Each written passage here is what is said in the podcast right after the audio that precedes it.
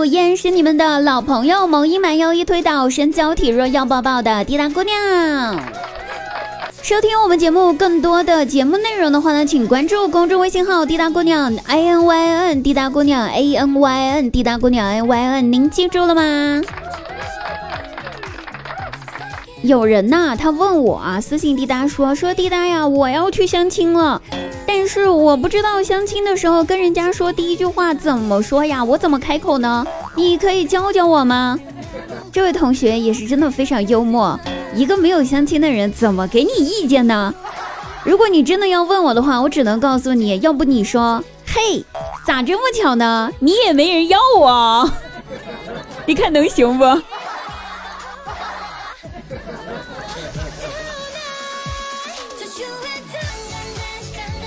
其实吧，滴答有个外号，啊，不是，我严格意义上来说的话，也不是外号，可能就算是个别称或者是个代号。这事儿还得从我上大学那会儿说起。我们班上有个渣男，就我一个人叫他渣男哈，别人没叫他渣男，估计就我一个人觉得他渣。咋回事儿呢？他跟我们全班的女生都交往过了一个遍。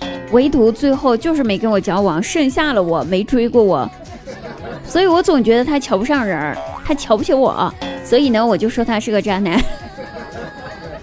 这就典型的吃不到葡萄说葡萄酸，就是我了。反正我对他是非常的不满意，但是因为我跟他彼此都不招惹，所以也就井水不犯河水了。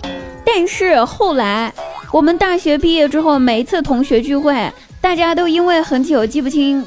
就是名字啊，就可能有的时候人对不上号，毕竟长变形了嘛，长胖了嘛，或者说长漂亮或者长丑啊都有，对不上号了的名儿跟那个人物。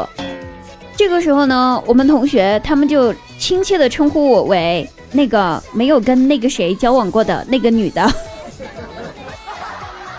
这个称号太长了。而且我的那些同学们，他们给我的微信备注也都是这个，也都是没有跟那个谁交往过的那个女的，就没有一个人记得我叫啥，好气！哎，想想突然心好累啊。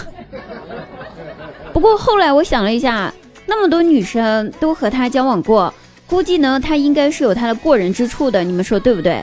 之所以没有和我交往。应该是我挑男人的眼光有问题吧，我只能找找我自身原因了，我也不能找人家的原因啊，你说是吧？我觉得是我挑男人的眼光有问题，所以在此呢，我建议各位听我们节目的听众朋友，特别是女生朋友啊，各位女生，你们一定要跟我做好朋友，你们身边的男人都让我先挑，我挑剩下的就都是好男人了。毕竟我挑男人的眼光也就那样色儿了，一群男人站在我面前让我挑，我总能一眼就可以从里面挑出一对好基友。你说这眼光毒不毒辣？赶紧和我做朋友吧，私信我哟。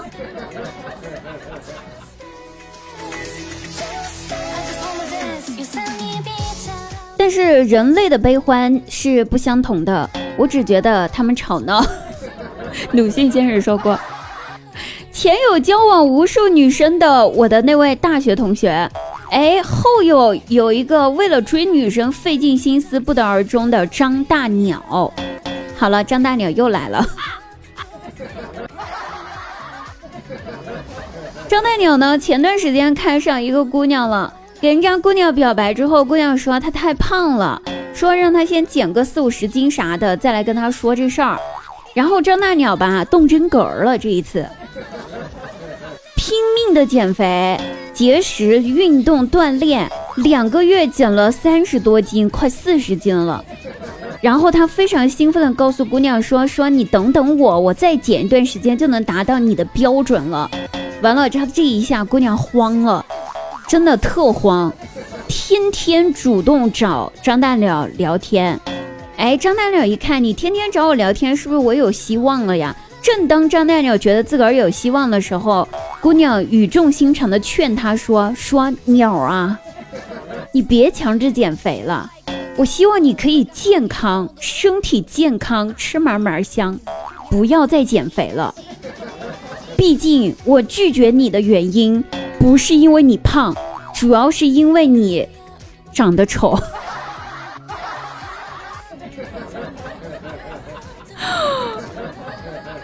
为什么呢？你说你胖吧，还能减一减；你这长得丑，这硬件设施出了问题，这可咋整？对不？你看张大鸟就是这么的惨，就是这么的悲催呀。好了，各位朋友们，希望大家都不要像我们这位悲催的张大鸟一样。希望我们各位听众朋友们有情人终成眷属。我们下期节目再会。